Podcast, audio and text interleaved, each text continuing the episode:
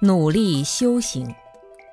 一个修行人，如果眼光只在回忆过去，说明他不是一个对未来有信心、有希望的人。按照世俗中一般人来说，如果老想着过去，那就代表他已经老了。古人讲：“丈夫不提当年勇。”人往往老的时候，就会回忆小时候的英雄事迹。不会想到自己未来怎么样，对未来已经没有太多兴趣，没有太多憧憬了，说明他在萎缩。小孩子对未来都很憧憬，会希望未来长大要干嘛，说明他在成长。生命的规律是只能面对未来，改变自己的基因，不能回到过去把祖宗、父母亲的基因改掉。基因可以突变，除了物质粮食能够转基因，人的基因也可以突变，还有文化转基因。文化转基因还只是一个人类相互之间的社会现象，真正重要的是我们心灵的转基因。人生无非爱恨情仇、苦乐是非，遇到事情去解决。解决完了，又会制造麻烦，如此反复，到最后就是死亡，死亡又再生，生生世世轮回的遗传很不好。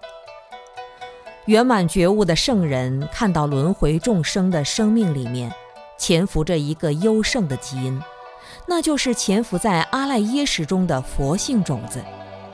那要通过修行的手段，把它从心念最细微的地方开发出来，比如参禅入定，观察自己的每一个念头，前念过去，后念未生。禅宗说要活在当下，就在这个当下，你希望自己的生命是什么样的，就把希望从这个地方插进去，那基因就开始转。前念以前全部都是因，当下这一念就是缘，这一念缘加进去，下面的念头又以这个缘作为因。修行说难也很难，我们这一生要在无始劫来积累的业习当中，一个一个的插进去善的基因，就好像要把自己的人插到敌阵当中，一旦被发现了，就会遭殃。一旦我们的贪欲嗔恨的心起来了，一念嗔心起，火烧功德林。功德就是你在敌人阵队中插进去的善良基因。结果一念嗔心起，气得不得了，全完了，对人生很失望，以后再也不修行了，彻底失败了。所以我们在修行的过程中要努力。